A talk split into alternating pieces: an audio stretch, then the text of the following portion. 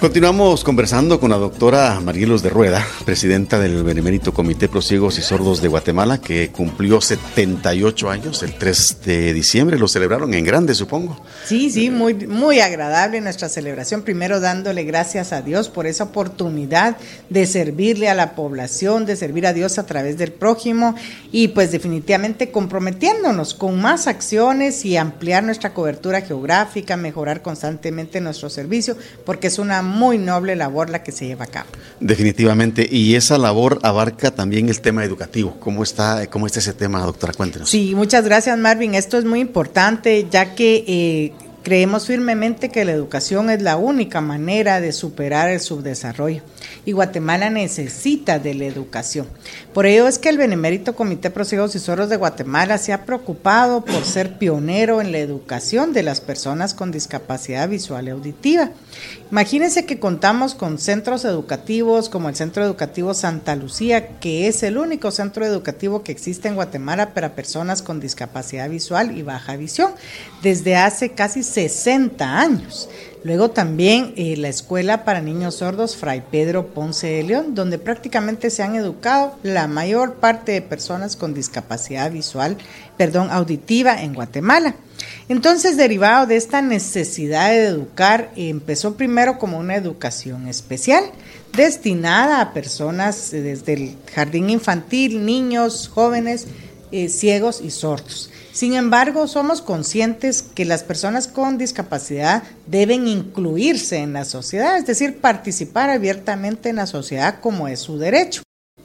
Pero empezamos a procurar que se fueran a temprana edad a los centros educativos regulares, tanto públicos como privados, siempre con el acompañamiento de los maestros a través del programa de inclusión escolar brindándoles terapias, eh, tutorías, eh, materiales en braille, capacitando a maestros tanto del Estado, del Ministerio de Educación, como particulares en lengua de señas y en herramientas para la educación. Sin embargo, con mucha preocupación y tristeza empezamos a observar deserción escolar, derivado de la discriminación, del bullying, de que eran objeto los estudiantes con discapacidad. Y por eso es un llamado a la población, para que realmente tomemos conciencia. No se trata solo de sensibilizar y decir pobrecito, el cieguito, el sordito, realmente es conciencia. Cuando tomamos conciencia nos ponemos en los zapatos de la otra persona y decimos, me puede suceder a mí, le puede suceder a un hijo, un nieto, un sobrino, un primo, un amigo. Es decir, pensar en las personas con discapacidad como personas sujetos de derecho y que realmente son una parte activa de la población. Por eso es que nuestros centros se transformaron en centros educativos inclusivos, es decir, que también reciben estudiantes sin discapacidad. Y entonces fuimos ampliando la cantidad de años y pidiendo autorizaciones porque todos nuestros centros educativos están registrados ante el Ministerio de Educación y son ejemplos realmente de una educación de calidad, donde además de impartir el currículum nacional base, se dan pues las competencias necesarias para que los niños, niñas y jóvenes con discapacidad visual auditiva también puedan desenvolverse plenamente en la sociedad, es decir, computación, inglés, se imparten deportes y hemos tenido pues la suerte de tener excelentes resultados en el deporte también paralímpico. Recientemente regresaron de los Juegos para Panamericanos de Santiago 2023 nuestro equipo femenino de golbol que alcanzó un honroso cuarto lugar en cuartos de final, eh, disputando realmente estos partidos contra equipos de gran categoría como Estados Unidos y pues estamos muy bien posicionados a nivel de América Latina y deportes de alto rendimiento donde participan jóvenes también con discapacidad visual auditiva. También se promueve el arte, la expresión artística y hemos tenido satisfactoriamente grupos de baile integrado por jóvenes sordos que uno dice cómo van a bailar los jóvenes sordos si no escuchan la música, pero hay otras formas de hacer las cosas a través del conteo de pasos, la vibración musical y han llegado a participar en el certamen internacional Old en Panamá, donde han enfrentado escuelas de baile especializadas en eso que se dedican todo el día a practicar y han alcanzado también pues posiciones de primero, segundo y tercer lugar a nivel internacional. Entonces nuestros centros educativos promueven precisamente la excelencia, la calidad educativa y abren sus puertas a toda la población en general con cuotas módicas. Realmente la contribución es simbólica para que los padres de familia no pierdan aquella obligación de brindar educación de calidad a sus hijos. Sin embargo, las cuotas y contribuciones van desde 5, 10, 15 quetzales y realmente cada estudiante le cuesta al Benemérito Comité Procesos y Sordos de Guatemala alrededor de 2.700 quetzales al mes, porque se les brinda pues su alimentación, uniforme, seguimiento médico y las tutorías que requieran. Preocupantemente también hay estudiantes con discapacidad múltiple, con autismo, con síndrome de Down. Sin embargo, se les brinda la educación de acuerdo a las posibilidades. Bien, ahí, pero vamos a ir a, tratar de ir resumiendo la temática porque, pues, eh, a las personas con, discapacidad eh, hay que atenderlas, pues, de manera muy, muy directa, muy especial, por llamarlo de alguna manera.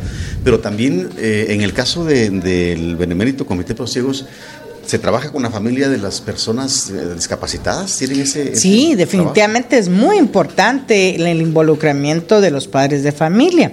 Anteriormente, eh, pues se pensaba que se tenía que dejar ahí, pues institucionalizados o en un eh, internado. Esto ha cambiado y se ha movido alrededor de todo lo que es la temática educativa y el conocimiento de la pedagogía y la andragogía.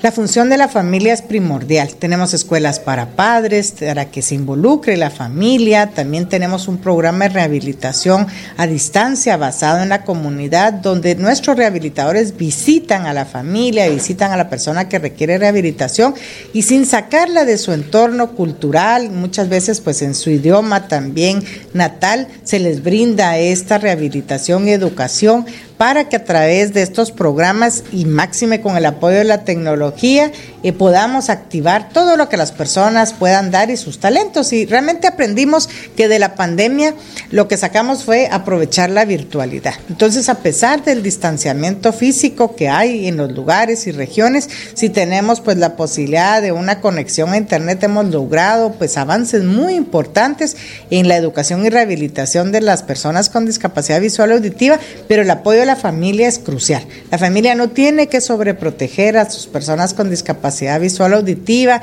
a sus hijos, a todos nos da temor, nunca hemos sabido cómo ser padres, menos padres y madres de un niño o niña con discapacidad. Pero lo importante es buscar este apoyo, tanto desde el apoyo psicológico para superar el duelo de la discapacidad, como promover las mejores oportunidades también de superación para sus hijos o hijas. Hay muchas, eh, eh, hay muchas historias de éxito de, personas con discapacidad. Eh, me ha tocado como docente universitario tener algunos estudiantes con discapacidad visual y, y han sido auditiva, inclusive auditiva también. Y la verdad es que son muy buenos estudiantes. Pues son, se involucran, se, se se mm, comprometen, comprometen y, hay muchas historias de éxito de estudiantes eh, de graduados universitarios en, las ciencias de la comunicación, por ejemplo, que es donde me consta, me imagino que habrá otras eh, carreras. ¿Cómo están los centros educativos del, del, comité eh, a nivel nacional? Pues son nueve centros educativos a nivel nacional. Contamos con centros educativos acá en la ciudad capital, también en el Acintal Retaluleu, que estamos próximos a inaugurar un nuevo centro ahí, renovado, moderno, amplio, con las mejores instalaciones equipo para nuestros estudiantes, ya que la población en la costa sur eh, se ha incrementado, la población estudiantil. También encontramos, encontramos en Quetzaltenango con un centro educativo muy grande que alberga alrededor de 800 estudiantes y y también hemos inaugurado recientemente la Academia de Lengua de Señas, tanto en Guatemala como en Quetzaltenango, y un concepto muy innovador que se llama multiprogramas, que son eh, realmente talleres para aprender oficios. Estamos conscientes que no todos los estudiantes van a alcanzar y que bueno, como usted lo mencionó, una carrera universitaria y eso pues lo promovemos porque tenemos también un convenio de cooperación con la Universidad de San Carlos y promovemos la educación superior de las personas con discapacidad visual y auditiva, pero también el aprendizaje de oficios, el emprendimiento, para que sean personas que se puedan sostener en la vida, que sean independientes como es su derecho y no dependan de los demás. Así que esto se ha ampliado totalmente. En Zacapa estamos pues también muy activos con un centro educativo que cada vez está captando más estudiantes de aldeas cercanas y hemos contado con la confianza de la Embajada de Japón que ha hecho una donación de más de 700 mil quetzales para la construcción de ampliación de aulas que permitirán ampliar los servicios educativos en Zacapa. Es decir, nuestros centros educativos son regionales en el Acintal Retalureu, en Quetzaltenango y en Zacapa y tenemos a través del programa de inclusión escolar más nuestros centros educativos eh, educación de calidad que se le brinda alrededor de 1.500 estudiantes cada año. Doctora, seguramente mucho de qué hablar, pero el tiempo se nos ha hecho corto y yo quisiera dejarle un par de minutos para, para que usted nos eh, hable de algo que yo no pude preguntar o no, o, no, o, no, o, no, tuvimos el tiempo, pero que a usted le interese eh, comentar a los guatemaltecos. Muchísimas gracias, Marvin. Muy activa nuestra plática y gracias a todos quienes nos escuchan, porque es muy importante que hablemos de este tema. Podemos conocer a alguien para quien nuestra recomendación sea útil, tanto para el cuidado de su salud visual auditiva, como para que reciba educación de calidad, se rehabilite y sea una persona útil.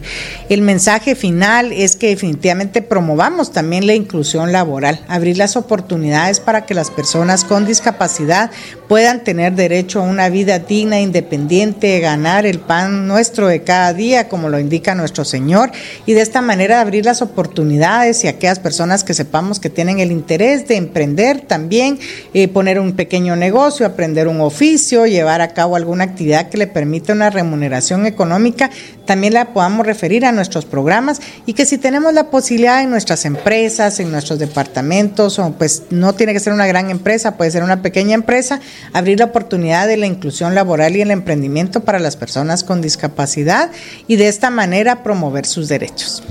Eh, tal vez un poquito si eh, la invitación a, que compremos la lotería, porque eh, más por el espíritu de, colaborar que con la emoción de ganar, porque bueno, es, así es, se dan las dos cosas, definitivamente. Sí, Lotería Santa Lucía todos los sábados tiene sorteos. Es una lotería muy formal, cumplida, transparente pueden volverse millonarios y de todos modos están contribuyendo a todos estos programas y servicios que brinda el Benemérito Comité Procesos de Guatemala y se acerca ya un sorteo de 6 millones de quetzales como premio mayor que será para arrancar el año 2024 que además de ese premio mayor reparten premios y reintegros casi 20 millones de quetzales. Así es que la posibilidad es muy grande, pueden adquirir desde ya sus cachitos, números enteros y de esta manera convertirse en los nuevos millonarios de Guatemala. No se queden sin sus billetes porque se agotan rápidamente y de esta manera pues están colaborando también con las obras y servicios del Benemérito Comité Pro Ciegos y Sordos. Y el lema es eh, que en cada billete Lotería Santa Lucía que compras se ve y se escucha tu corazón. Bien, muchas gracias doctora eh, Marielos de Rueda, presidenta del Comité del Benemérito Comité Pro Ciegos y Sordos de Guatemala. Gracias por habernos acompañado en esta charla que me parece muy muy, interesante y muy ilustrativa. Repito, nos quedamos cortos, pero Gracias, en, otra, ocasión podamos abordar otros temas. Muchas bendiciones, muy agradecida. Igualmente, y feliz Navidad anticipada. Igualmente, gracias, gracias. Un fuerte abrazo a la distancia a todos nuestros radioescuchas. Que tenga un excelente día. Gracias por estar en sintonía de Nuevo Mundo. Vamos a la pausa.